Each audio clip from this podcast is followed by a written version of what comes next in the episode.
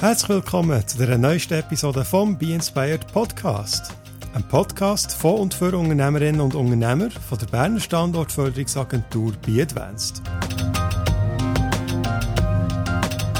In dieser Serie von Gesprächen mit spannenden Gästen aus der Berner Wirtschafts- und Innovationslandschaft bringen wir relevante und wertvolle Themen für KMUler oder Start-Upper zur Sprache.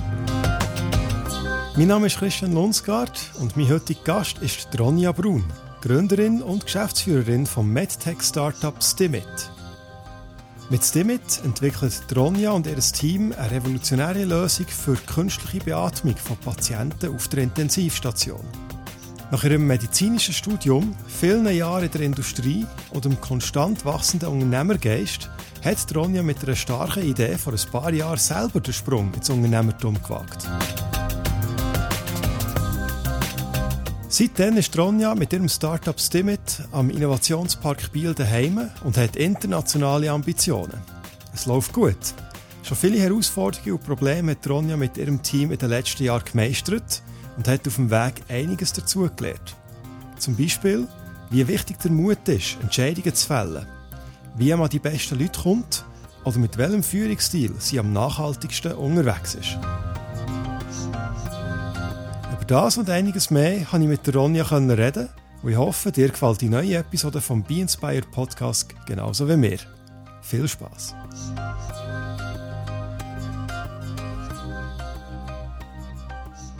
Liebe Ronja, herzlich willkommen zum Be Inspired Podcast von der Berner Standortförderungsagentur Be Advanced. Freut mich, danke für die Einladung.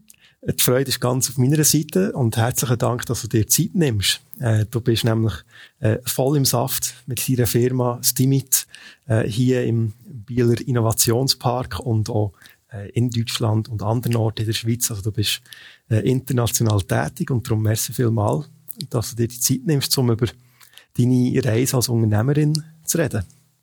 Gerne. Ähm, ich habe es schon gerade kurz erwähnt. Äh, Stimit, das ist die Firma, die du äh, anführen. Und ich habe mich immer so ein bisschen gefragt, von was stammt der Name? Und ich glaube, jetzt habe ich es herausgefunden. Auf der Webseite ähm, kann es sein, dass Stimit quasi wie eine Wortschöpfung ist aus Stimulate It.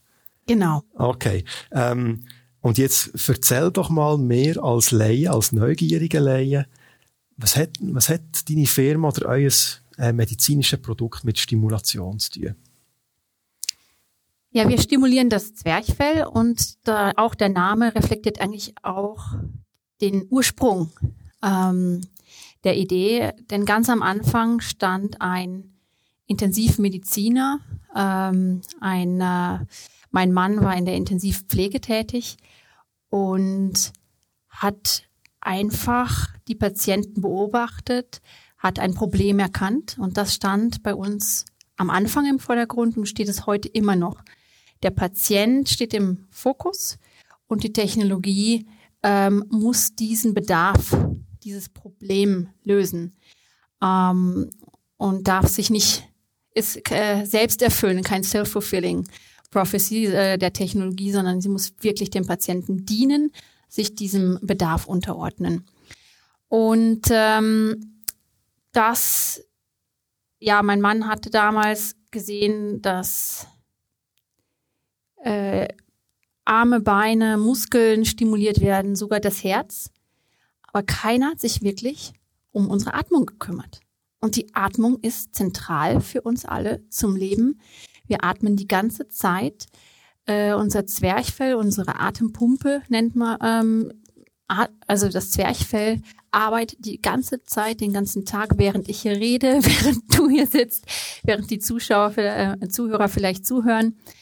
Und ähm, ja, ist eigentlich sehr, sehr zentral.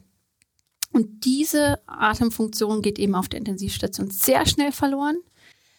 Was für die Patienten bedeutet, dass sie abhängig werden, abhängiger mit jedem Tag der Beatmung.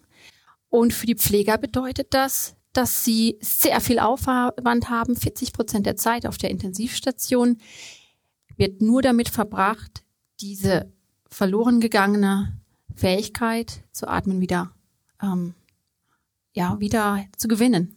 Ja. Sehr spannend. Das Zwerchfell geht verloren.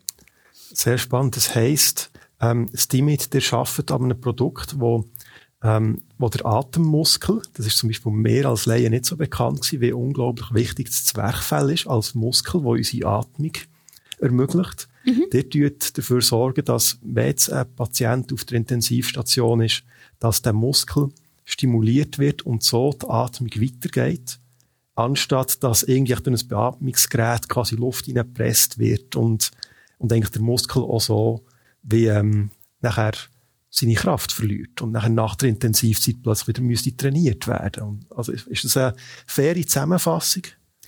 Ja, und wir haben natürlich eine Pipeline von Produkten, aber ganz am Anfang konzentrieren wir uns jetzt wirklich mit dem ersten Produkt nur darauf, ähm, im ersten Schritt diesen Atemmuskel ähm, ab und zu zu trainieren, ähm, so dass es in den Workflow der Intensivstation passt, ähm, dass der Zeitaufwand auch stimmt und dass dieser Atemmuskel ähm, erhalten bleibt auf der Intensivstation. Wir sind ja jetzt auch gerade in einer Zeit inne, wir zeichnen das auf in 2021, äh, mitten im Zeitalter von der Pandemie, wo plötzlich Beatmungsgerät, Intensivstation in allen Medien und im kollektiven Gedächtnis sich quasi wie eingebrannt hat. Von dem her brandaktuell an dem, was ihr arbeitet. Ähm, würdest du sagen, die, und das Timing, also man sagt ja oft, ein grosser Teil vom Unternehmenserfolg ist auch Timing. Äh, inwiefern hat das bei euch hineingespielt? Also, ich nehme jetzt mal an, die Pandemie hat einen grossen Einfluss gehabt auf eure Geschäftstätigkeit oder auf eure Forschung und Entwicklung. Wie ist das? Wie, wie sind die aktuellen Monate für dich? Das Problem war schon vorher ein Problem. Ähm, es ist nur jetzt so, dass, es, dass mehr Leute auch ähm, sich mit dem Thema beschäftigen, auseinandersetzen und ähm, äh, das auch verstehen. Also die Kommunikation ist einfacher geworden, aber das Problem ist schon seit äh, ja, seit es die Intensivstation und Beatmung gibt, äh, ein anerkanntes Problem. Das Timing ist insofern auch gut geworden, weil man heute viel besser ähm, das Zwerchfell sichtbar machen kann. Ähm, man kann die Zwerchfelldicke messen, man kann genau sehen, wie das abnimmt und dafür gibt es auch viel mehr Forschung in dem Bereich, wie schnell es überhaupt abnimmt. Und das sichtbar zu machen, das, was die Pfleger schon lange wussten, ähm, das ist natürlich jetzt äh, seit äh, den in den letzten fünf bis zehn Jahren gibt es gar viel viel mehr wissenschaftliche Evidenz, wissenschaftliche, die sich mit dem Thema beschäftigen. Und seit der Pandemie gibt es, denke ich, auch ein erhöhtes Interesse der Öffentlichkeit und auch ähm, ähm, ja auch Investoren und äh, haben das Thema natürlich viel ähm, ja besser verstanden. Okay. Und so wie ich es verstehe, eben als Laie, bekomme ich den Eindruck, dass äh, das Produkt, das ihr dran arbeitet, eigentlich eben viel besser ist. Äh, eigentlich anderen Methoden überlegen ist. Und du hast es, glaube ich, schon ein bisschen angedeutet, aber was hast du das Gefühl, was ist der Grund, wieso man erst jetzt äh, an dem Fall anfangen arbeiten? Ist man, hat man ewig lange einen blinden Fleck gehabt oder auf was tust du das zurückführen? Es ist einfach, ähm, ja, das, die Zeit ist reif. Ich, als ich das Timing habe ich noch nicht ganz abschließend beantwortet, die Frage. Ähm, das Timing war in meinem Fall besonders äh, essentiell. Hätte ich irgendwie nur fünf oder sechs Monate später gegründet. Ähm, hätten sicherlich wären auch andere, ich weiß, dass andere auch mit der Idee gespielt haben und ich habe einfach relativ früh einfach auch, äh, bin ich in Aktion getreten, habe mal ein Patent gefeilt, habe mal auf gut Glück einfach meinen Job verlassen, weil ich wirklich einfach an die Idee geglaubt habe. Das war wirklich wie so ähm, viel auch, ähm, es hat irgendwie alles zusammengepasst, wie so kleine Puzzleteile, die sich zusammenformen und ein Bild ergeben. Und da war Speed sehr wichtig in der Gründungsphase, aber heute immer noch. Also Heute ist immer noch das Thema Time to Market eines der wichtigsten Faktoren äh, zusätzlich zu IP-Themen und ähm, das, äh, das Timing ist absolut wichtig. Wenn man eine Idee geschenkt bekommt, dann darf man nicht warten auf einen möglicherweise besseren Moment in der Zukunft. Ähm, dann ist, ich denke, man kriegt ab und zu eine Chance und dann muss man die Chance ergreifen und vorwärts machen. Und ich sehe es heute noch als großes Glück, dass ja uns diese Idee kam ähm, und dass wir die Chance dann ergriffen haben, als als als sie sich uns anbot. Ja. Das finde ich eine sehr schöne Formulierung. Du, äh, du oder der hat eine Idee geschenkt bekommen. Das mhm. äh, habe ich so, glaube noch nie gehört, finde ich aber fantastisch. Ähm, für unsere Zuhörerinnen und Zuhörer und auch für mich, könntest du uns vielleicht mal noch skizzieren, ähm, wo dir jemand steht äh, in eurer Unternehmensgeschichte. Ähm, äh, quasi so ein bisschen unterteilt nach Phasen. Äh, erste Beobachtung hat es mal gegeben. Nachher sehr schnell ist die Idee gekommen. Sehr schnell Gründung. Ähm, seid ihr jetzt am Prototypen entwickeln oder wo befindet ihr euch jetzt ungefähr? Wir haben einen äh, klinisch validen Prototypen, mit dem wir in die Studien gegangen sind. Da wird es auch noch mal ein größeres Announcement geben. Ähm, äh, in ein paar Mo wenigen Monaten, wie diese Studien gelaufen sind. Ähm, das waren die Machbarkeitsstudien, Feasibility Studies. Und ähm, wir befinden uns jetzt, ähm, ich sag mal, über dem, definitiv über dem Prototypenstadium, aber verbe verbessern noch weiterhin die Usability des Produkts, um es marktfähiger zu machen. Also es ist gut für die Klinik. Ähm, für und um das jetzt wirklich noch gerade für äh, für sage ich mal routinemäßige Anwendungen, Langzeitanwendungen ähm, tauglich zu machen über mehrere Tage hinweg. Da möchten wir einfach die Usability noch etwas weiter verbessern.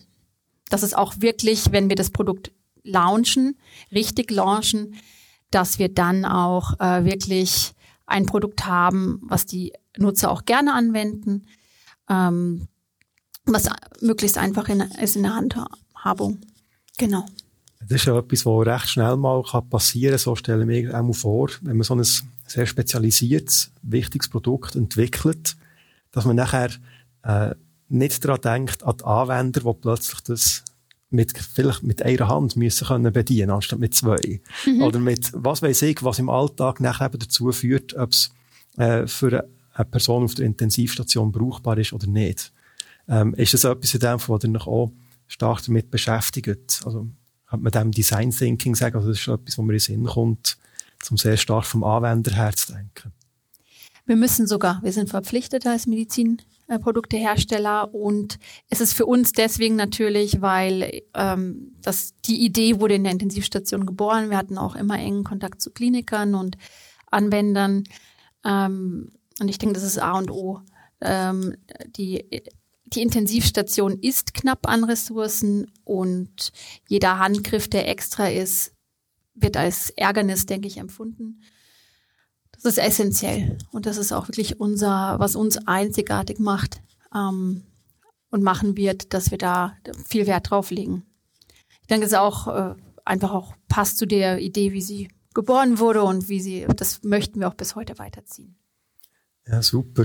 Also schon mal äh, mindestens das etwas, wo alle anderen Unternehmerinnen und Unternehmer oder Produktentwickler können lernen wirklich darauf achten, in welchem Kontext wird das Produkt angewendet, wer sind die Anwender. Ähm, genau. Da gibt's auch in der Medizintechnik Normen, für das wir das einhalten müssen.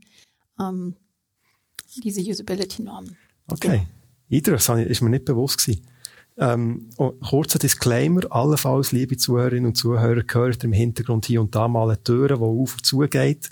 Wir sind hier eben im Innovationspark, wo es wird fleissig innoviert, darum immer mal wieder geht vielleicht im Hintergrund äh, ein etwas drunter und drüber. Ähm, das vielleicht kurz als Klammerbemerkung, Innovationspark.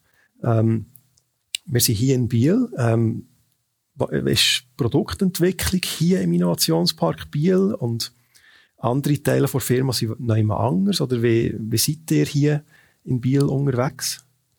Ja, die, äh, in Biel ist unser Sitz. Hier arbeiten wir an Prototypen. Ähm, äh, das Zentrum unserer Aktivitäten und ähm, wir haben hier auch wirklich die Möglichkeit, äh, in, ja, wir sind hier gewachsen sehr stark im Innovationspark, konnten hier Prototypen ähm, entwickeln, zum Teil äh, mit Hilfe auch von Switzerland Innovation Park Kompetenzen, mit dem wir auch ein InnoSwiss-Projekt haben, auch mit BFH. Und haben auch hier die Möglichkeit, wirklich sehr schnell von der Idee zu ersten Prototypen zu kommen.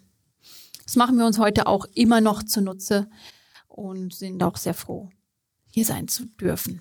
Okay, also das, wenn ich es richtig verstehe, ist in dem Fall einer der Vorteile jetzt von eurem Standort hier, dass der, ähm, wenn ihr eben in, in einem schnellen Wachstum euch befindet, äh, ihr könnt eigentlich quasi gar nicht so schnell zum Beispiel immer wieder neue Maschinen äh, kaufen oder neue Leute einstellen oder was weiß ich. Es ist wahnsinnig wertvoll, so wie ich die verstehe, dass ihr hier in einem Ökosystem oder in einer Community seid, wo, oder auch mal quasi informell echt bei jemand anderem, der hier ist, könnt, äh, eine Maschine brauchen, für mhm. etwas auszuprobieren. Oder jemand anderes hat andere Kompetenz, die vielleicht schnell könnte helfen Ist, ist das so ein bisschen einer von diesen quasi Vorteilen, Standortvorteilen? Sozusagen? Absolut. Gerade wenn man so Richtung 3D-Drucker gibt's ja absolute Kompetenzen. Schnell eine Idee mal ausprobieren, umsetzen, ein Mockup machen, mal in die Klinik fahren. Passt es so, stimmt das so? Wenn wir es dann wirklich herstellen müssen, müssen wir schon zu professionellen, äh, zertifizierten Medizintechnikproduzenten fahren, ähm, die die ISO 13485 ähm, erfüllen und die ganzen äh, Herstellungsprozesse beherrschen. Aber das ist dann das Design to Manufacturing, aber vom wirklich von der Idee zum Design sind wir hier sehr, ist es, ja, es ist die Arbeit hier sehr wertvoll. Ich finde es äh, mega eindrücklich quasi, du als Person, jetzt hast du gesagt, Design to Manufacturing und ISO und äh, allerlei ähm, Fachwissen, wo du dir jetzt als Unternehmerin wahrscheinlich on the job wie angewendet hast, hast müssen anwenden. Und eigentlich gestartet bist als, wenn ich mich richtig erinnere, in der, äh, mit einem Medizintechnikstudium. Mhm. Und das finde ich jetzt recht faszinierend, wie von einem Medizintechnikstudium zu so einer quasi Vollgasunternehmerin geworden bist. Oder vielleicht bist du es schon immer gewesen. Oder wie, wie würdest du die Transformation beschreiben vom Studium in diesem Fachgebiet zum unternehmerischen Drive, den du zweifelsfrei an den Tag legst? Ja, ich habe ja schon auch viele Jahre in der Medizintechnik gearbeitet, bevor ich gegründet habe. Das ist sehr wertvoll gewesen. Ähm, dann das Studium Medizintechnik, dann habe ich noch vier Jahre in der Forschung und Entwicklung von Medizinprodukten ähm, gearbeitet, ähm, auch Tests, bevor die in den Markt kommen. Dann im Marketing, im Mehrweit ähm, um dort Hightech-Produkte zu launchen. Das waren damals Hüft- und Knieimplantate. Da durfte ich sehr schon sehr viel lernen, habe nebenberuflich noch ein MBA in Wien gemacht und dann noch Entrepreneurship Manager an der Uni Basel geworden, wo ich sehr viele Startups halt gesehen habe, auch ähm, viel drumherum gesehen hat, wie gründet man, ähm, wie arbeiten Teams zusammen, auf was muss man vielleicht praktisch achten. Ich denke, aus diesem Erfahrungsschatz konnte ich profitieren und trotzdem habe ich in all dieser Zeit nicht so viel gelernt wie in den letzten drei Jahren, selbst kumuliert nicht, weil man sich das viel mehr lernt und das Gehirn ist auch viel aufnehmerfähiger, wenn man wirklich ähm, für alles verantwortlich ist, ähm, sich in alle möglichen tiefen Themen möglichst schnell einarbeiten muss, weil man ganz wenig Ressourcen hat und viel erreichen will. Ähm, und weil man sich viel mehr mit dem Thema identifiziert und Passion da reinbringt. Ich glaube auch, dass das Gehirn viel besser arbeitet, wenn man ein echtes Interesse hat für das, was man tut. Es ist gerade äh, sehr schön, dir zuzuschauen während dem Reden, weil für alle die, die uns halt nur hören und nicht sehen, da, da, da sitzt die Ronja und fragt so, ah, was strahlt, und so, ah, da kommt gerade so ein Feuer, wenn sie vom Unternehmerischen erzählt. Das ist äh, mega cool zum sehen. Ähm, was, was hat dazu geführt, dass quasi der, der Sprung über die Klippe oder so nachher gemacht hast? Also es tönt ja wie, als hättest du über viele Jahre wertvolle Erfahrungen gesammelt und Unternehmertum vielleicht auch so wie eine Art beobachtet Mhm. Äh, und nachher bist du es geworden. Äh, was, was ist der, der Grund gewesen, dass du über die Klippe äh, gesprungen bist? Ein bisschen äh, theatralisch formuliert. Ja, grundsätzlich hat mich Neues immer mehr interessiert als Maintenance. Ähm, da war sicher ein Grundinteresse da, sonst hätte ich auch nicht den MBA in Entrepreneurship and Innovation gemacht. Ähm, dann habe ich einfach auch viele Startups in Basel gesehen, die alle toll und gut waren, aber irgendwie kamen sie nicht an die eigene Idee ran. Und ja, irgendwann war einfach der Moment, wo ich einfach mal gegoogelt habe und dann habe ich drei Nächte nicht mehr aufgehört. Ich weiß nicht, ob ich ein oder zwei Stunden in den drei Nächten geschlafen habe jeweils. Aber es war wirklich so, ich hatte wirklich das Gefühl, die Zeit ist auch reif dafür. Ähm, Technologien waren es damals noch, sind da. Ähm, es gibt ein Pain und ein Problem und Need und äh, ich wusste, dass das das Wichtigste ist für ein Startup, ähm, dass man ein echtes Problem löst und nicht ein Problem erfindet. Und dann äh, habe ich einfach gemerkt, irgendwie, äh, das ist jetzt, die Zeit ist reif, es muss jetzt sein die Zeit ist reif. Das äh, könnte man so ein bisschen verstehen als irgendeine Intuition, hat dir gesagt, jetzt muss ich durchstarten. Gleichzeitig hast du jetzt aber auch recht analytisch wie erzählt, ja, ganz klare Pain, ähm, Marktbedürfnis und so weiter. Ähm, ist es bei dir so, dass du wie äh, das Analytische und die Intuition beides hast oder wie, wie würdest du das beschreiben? Ich denke, wenn man sich auf die Intuition verlässt, dann muss man in dem Bereich Erfahrung haben. Ähm, Intuition ist nichts wert, wenn man keine Erfahrung hat in einem gewissen Bereich. Und deswegen ist äh, das für mich etwas, das man mit dem Verstand und mit dem Lernen und mit der echten Welt äh, lernt man und reichert so immer den Erfahrungsschatz an. Und die Intuition ist nichts anderes als auf diesen echten, faktischen Erfahrungsschatz ähm, zurückzugreifen in einer komplexen Welt, die vielleicht das, der analytische Teil des Gehirns nicht ganz allein immer bewältigen kann. Ja. Okay, das ist quasi wie, äh, damit so wie zur Senkrechtstarterin äh, kannst werden, hat es vorher halt einige Jahre gebraucht, eben an Erfahrung, die die Intuition genährt hat. Das ist für mich gerade ein, ein sehr praktischer Stellpass, weil ich würde mit dir gerne auch ähm, äh, über dein Team reden und all die sicherlich spannenden Menschen, die sich dort drinnen äh, zusammenfinden. Wo ich frage mich, wie, wie setzt sich so ein Team zusammen? Sei es zum einen Kompetenzen, aber auch Persönlichkeitstypen, wo auch zum einen brauchst du da den unternehmerischen Drive, zum anderen brauchst du aber auch Leute, die äh, sehr exakt und präzise arbeiten, die quasi gerne ihr Herzblut reingeben, um ISO-Normen erfüllen oder ganz, ganz exakt medizinische Studien durchführen oder, äh, oder so. Nachher brauchst du Leute mit Marketing-Hintergrund, mit auch Ingenieurs-Hintergrund, echt wahnsinnig spannender Mix ähm, an Leuten.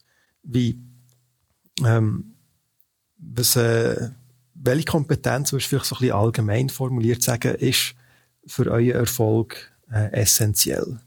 falls du es so allgemein kannst sagen. In unserem Startup, weil Speed so entscheidend ist, ist es ganz wichtig, mit erfahrenen Leuten zu arbeiten.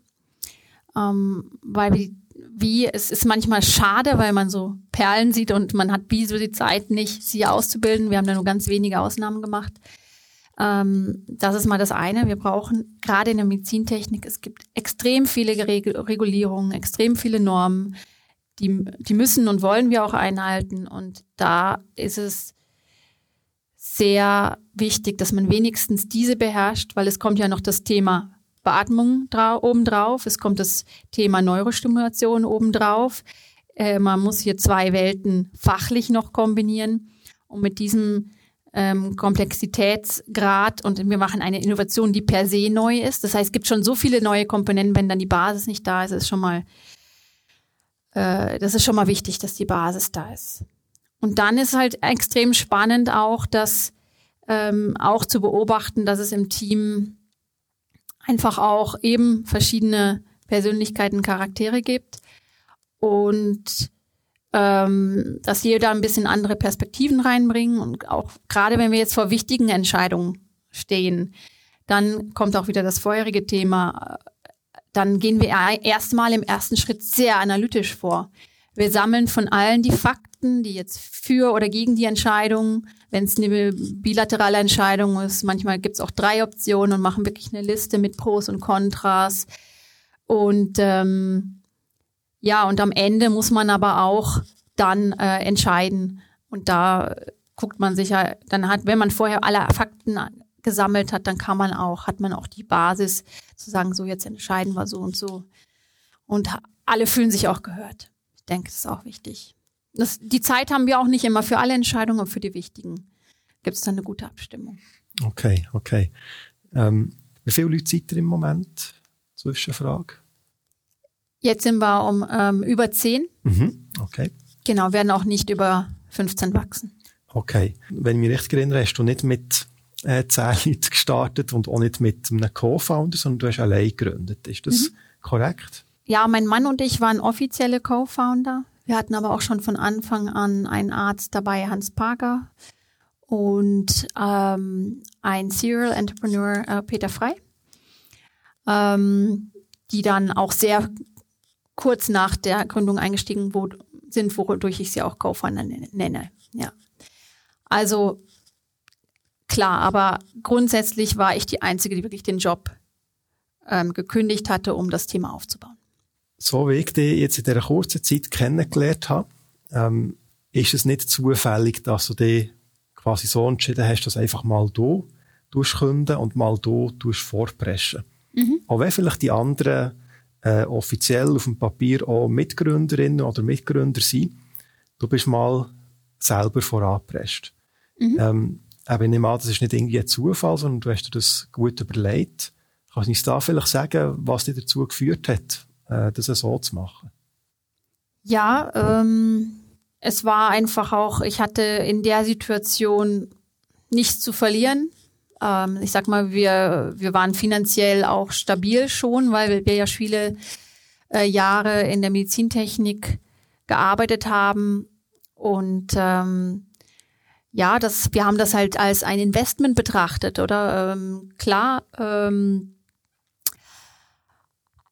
das ist sicherlich am Anfang nicht lukrativ gewesen und wir wussten nicht, ob es klappt. Ähm, ja, aber im Endeffekt konnte ich damit deswegen auch ganz gut leben, weil ich dachte, wenn es, selbst wenn es nicht fliegt, dann habe ich meine Zeit für eine gute Sache investiert.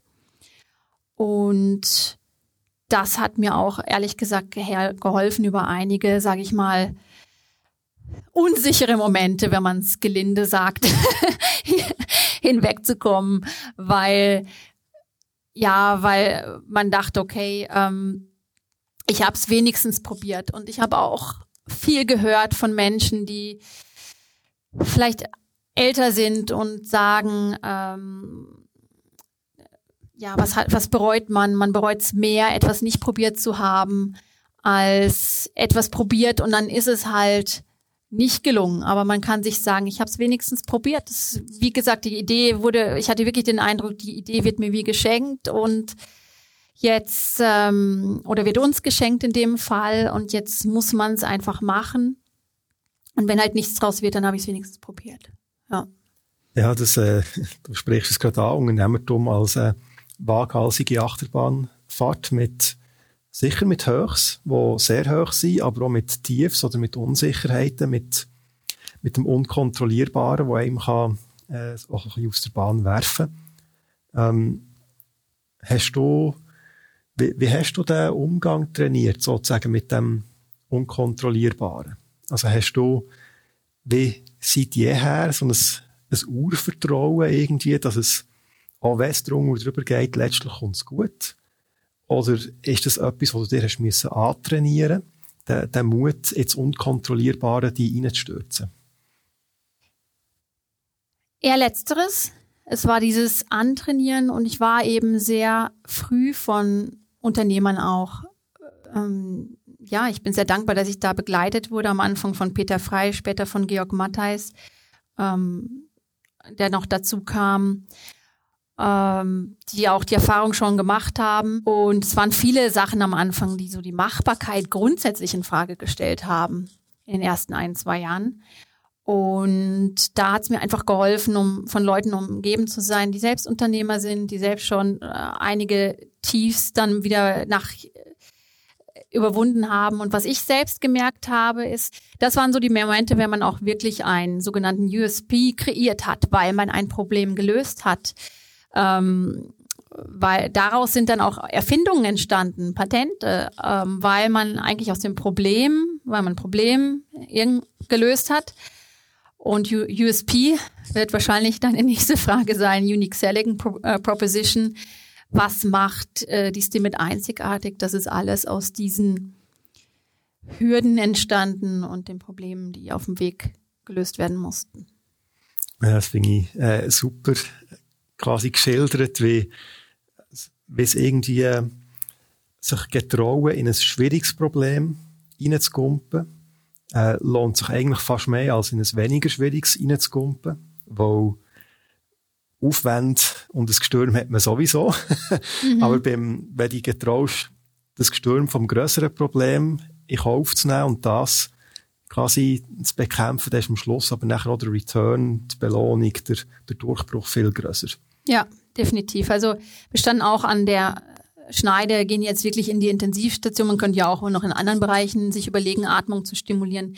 Wir haben wirklich entschieden, dorthin zu gehen, wo das Problem auch am größten ist. Es braucht auch einen gewissen Mut.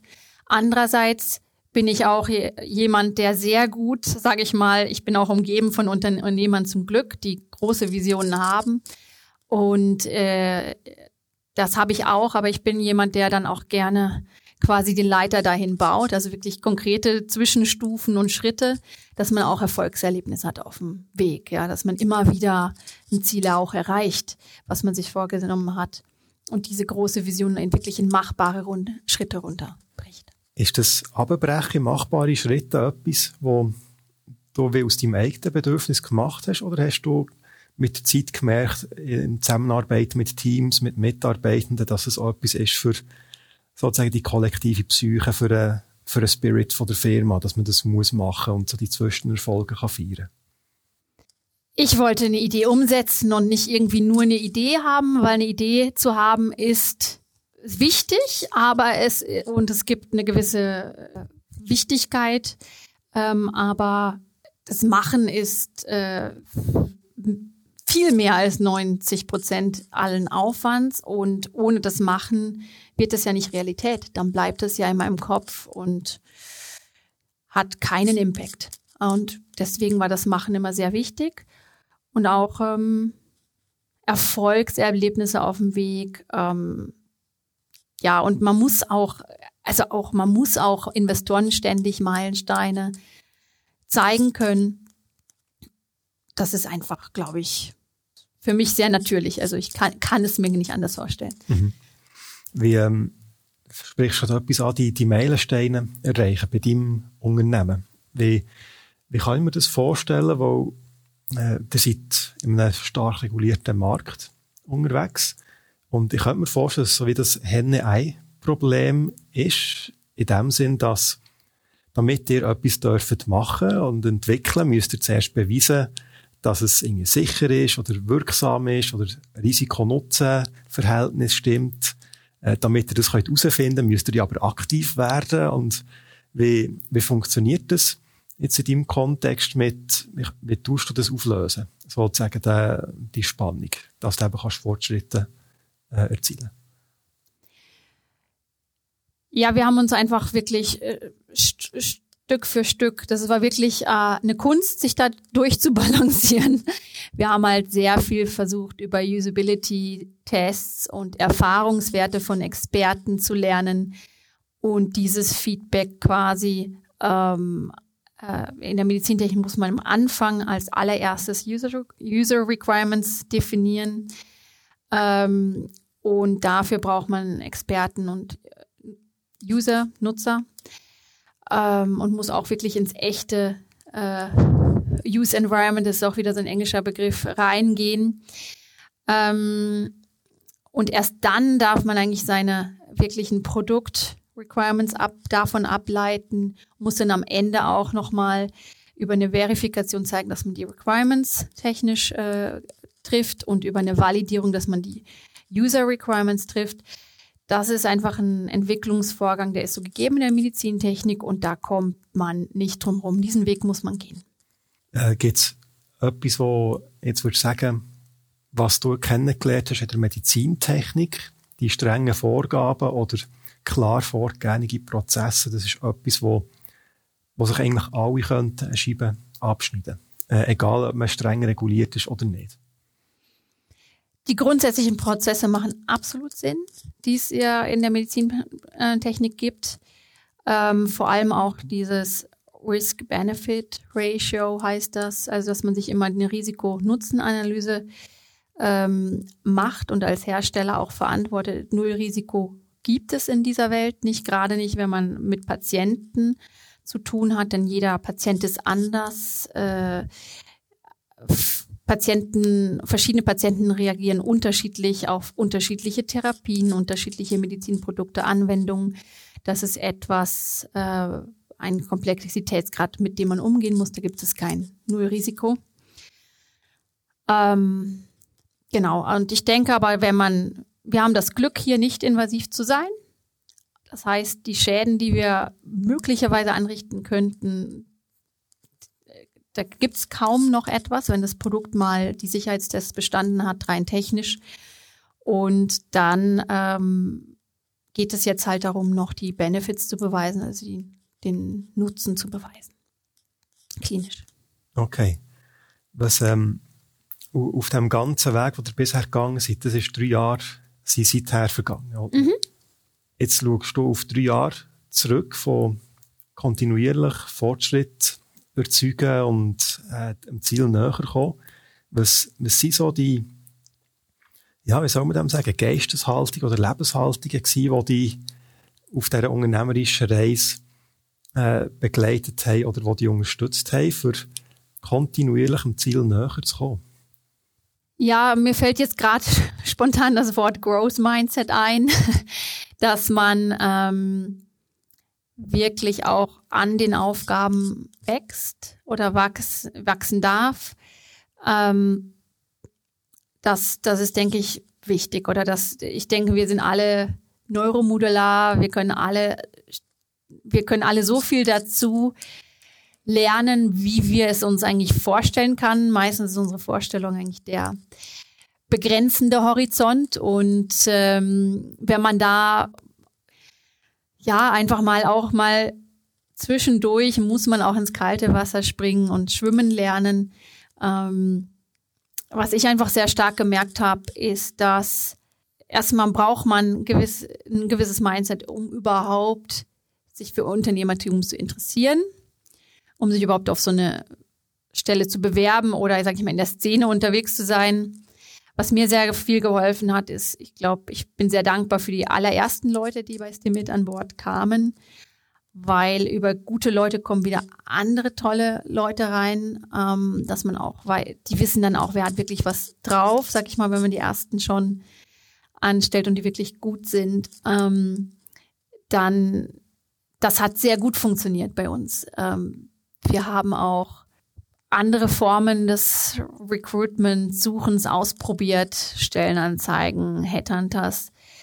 Ähm, ich sage aber, die meisten Stellen haben wir, also alle außer zwei haben wir wirklich mehr über Referenzen und das Netzwerk besetzt. Äh, ich nehme jetzt mal an, äh, trotzdem, auch wenn äh, super Leute um dich herum hast, braucht es immer noch die Führungskomponente äh, von dir. Du als äh, Führungsperson. Und im Vorfeld äh, hast du mir erzählt, aber habe ich auch schon in, in meiner Recherche gehört, dass für dich ähm, das Prinzip vom, vom äh, Vulnerable Leadership sehr spannend ist.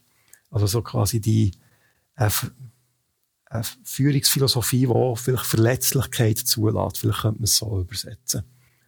Ähm, kannst du vielleicht uns kurz erklären, was mit dem Vulnerable Leadership gemeint ist oder was das für dich bedeutet. Und dann vielleicht auch, wie sich das unterscheidet von anderen Führungsstilen, die du vielleicht in deiner Karriere auch schon erlebt hast. Ja, für mich geht es zwar in die Richtung Vulnerable, Vulnerable Leadership, das ist ja auch ein bisschen ein, ein Trend, sage ich mal, im Leadership. Ähm, für mich, was für mich, ich für mich interpretiere das aber ein bisschen anders. Ich würde eher von Authentic Leadership sprechen. Ähm, es geht mir jetzt nicht darum, äh, alle meine Schwächen aufzuzeigen. Äh, ich denke, jeder sollte äh, seine, um seine Stärken wissen und sich darauf konzentrieren, wie auch andere sich auf ihre Stärken konzentrieren sollten in meinem Team. Ich will auch nicht jedem ständig die Schwächen aufzeigen und so. Ähm, so macht es dann auch, denke ich, äh, für mich nicht so viel Sinn. Ich glaube, es äh, je besser das Team aufgestellt ist, desto mehr arbeitet jeder wirklich daran, wo er am besten ist. Ähm, deswegen würde ich lieber von Authentic Leadership sprechen, dass ich wirklich, ähm, ich habe einfach gemerkt, dass es mir so A am meisten Spaß macht, wenn ich authentisch sein kann. Zweitens, ähm, auch die Leute sich für das Thema und für unser Team begeistern, ähm, die auch durch diesen, durch diese Natürlichkeit da getriggert werden, auch die wirklichen in die gleiche Richtung wollen wie das Team und ich. Und ähm, da habe ich jetzt sehr viel Erfahrung machen können, dass es nachhaltiger ist, ähm, dass man so besser vorwärts kommt, dass das dass es für das, äh, ja, dass das ganze Team auch besser funktioniert, wenn man so da sein darf, wie man ist, dass man produktiver ist ähm, und auch glaubhafter. Das äh, Authentic Leadership ähm, finde ich sehr spannend und vielleicht kannst du mir ja noch ein bisschen helfen zu verstehen, wie man sich das kann vorstellen im Alltag. Hast du da unter Umständen äh, ein Beispiel oder eine Anekdote, egal ob quasi eine jüngere oder ältere Anekdote, echt, damit man sich das ein bisschen vorstellen kann, wie, wie die authentische Art zum Führen man sich kann vorstellen Es ist einfach, ähm, dass man wirklich ernsthaft an die Sache glaubt, die man erzählt. Und ähm, dass ähm, ja, dass man auch für, für Sachen gerade steht, denke ich, und dass man auch ganz klar kommuniziert, wohin die Reise geht, was man macht und was man nicht macht. Also ich glaube, das ist auch noch klarer wird es für viele, wenn man sagt, das und das machen wir nicht. Also wir haben sehr viele im Team Nice to Haves, definitive nicht machen und Dinge, die wir machen und auch diese klare Kante habe ich gemerkt, kommt auch bei Investoren ganz gut an und ich glaube auch, dass man so auch äh, seinen einen guten Match finden kann, wenn man hier ähm, wenn man hier authentisch ist. Ich finde das äh, Nicht-Machen, was du ansprichst, finde ich ganz eine wichtige Komponente, wo sehr viele Leute, also wenn sie sich überhaupt fokussieren, dann primär ja über, die, über die Schiene, was machen wir. Aber ich höre eigentlich immer wieder raus, dass es mindestens so wichtig ist, sich einen klaren Kopf zu machen, was machen wir nicht. Oder, oder nicht jetzt, ja. Oder nicht jetzt, genau. Mhm. Oder für was stehen wir und auch für was stehen wir explizit nicht. Also, mhm. ähm, würde sagen, dass sich definieren, über was man nicht ist oder nicht macht, ist genauso wichtig? Oder wie, wie würdest du es einordnen? Es ist einfach absolut ineffizient, alles gleichzeitig machen zu wollen. Ähm, die, die, die, das gibt vielleicht auch Ventures, die wirklich durch, ähm, durch eine gewisse Größe getrieben werden. Ähm, wir arbeiten aber eher durch eben klaren Fokus, dass wir hier in Schritten arbeiten und dann auch die Dinge, die wir uns vornehmen, auch realisieren. Dazu gehört ganz klar, dass man sagt, ähm, gewisse Product Features braucht's jetzt für die erste Anwendung noch nicht. Die werden dann erst für spätere Visionen relevant. Das muss man ganz klar unterscheiden und dann heißt es, dann dann, äh, was wir dann ganz konkret auch machen, ist, dass wir manchmal auch ein Patent schon mal feilen, weil wir die Idee schon hatten, aber erst etwas später umsetzen, damit wir auch wirklich unser erstes Produkt auf den Markt bringen und einen Meilenstein erreichen. Mhm. Mit uns, wir haben wahnsinnig viele Gebiete äh, berührt, sind verschiedene Themen eingegangen. Darum vielleicht der Versuch noch mit einer Frage an dich, ähm, von all dem, was jetzt als Unternehmerin äh, erlebt hast, gelernt hast, ähm, und vorher ja auch quasi in der Theorie sozusagen mit Ausbildungen der angeeignet hast, wo vermutest sie äh, wirklich so die Erfolgsfaktoren oder im umgekehrten Sinn, wo sind Achillesfersen, wo man als Unternehmerin, als Unternehmer sollte darauf schauen, um am Ziel anzukommen. Was hat sich über die äh, etlichen Jahre vielleicht wie als Muster gezeigt, als etwas, wo, wo immer wichtig ist oder etwas, wo einem immer kann, ähm, ein Bein stellen Hast du da irgendwelche Sachen gefunden? Das eine ist sicherlich, dass man immer wieder einen Schritt weiter geht. Die Richtung ist dann fast egal. Es geht mehr darum, weiterzumachen. Das kommt, denke ich, auch automatisch, wenn man an eine Grundidee glaubt.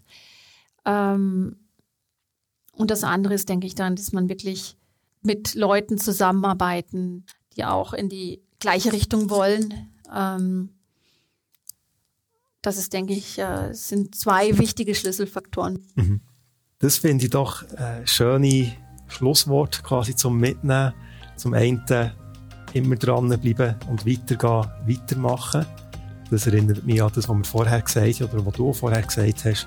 Lieber weitergehen und halt auch mal falsch entscheiden, als einfach bleiben stehen. Und zum anderen die Wichtigkeit der Menschen. Ähm, man sollte sich mit, mit guten Menschen umgeben, mit feigen Menschen, die, die mit anpacken, die auch wollen, äh, das Unternehmen mit finde ich doch äh, schöne Takeaways von diesem Gespräch. Und ich glaube, ich darf sagen, dass du in deinem Vollblut-Unternehmerjob das Zwerchfell äh, stimulierst. Und ich hoffe, in diesem Gespräch hast du auch ganz viele andere Unternehmerinnen und Unternehmer stimuliert. Danke für die Einladung. War mir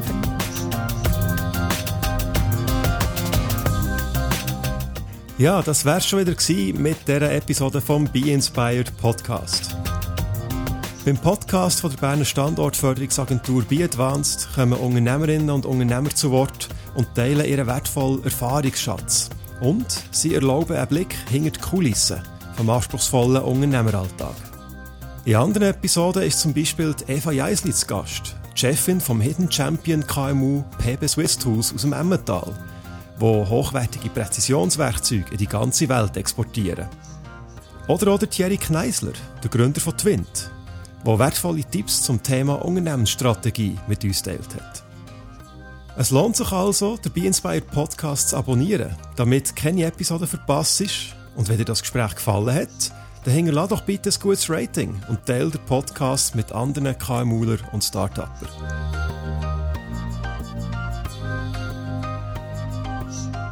Und falls dir die Folge jetzt inspiriert hat und du voller Elan am Unternehmertum widmen dann lohnt sich ein Besuch auf der digitalen Berner Vernetzungsplattform www.beconnected.ch.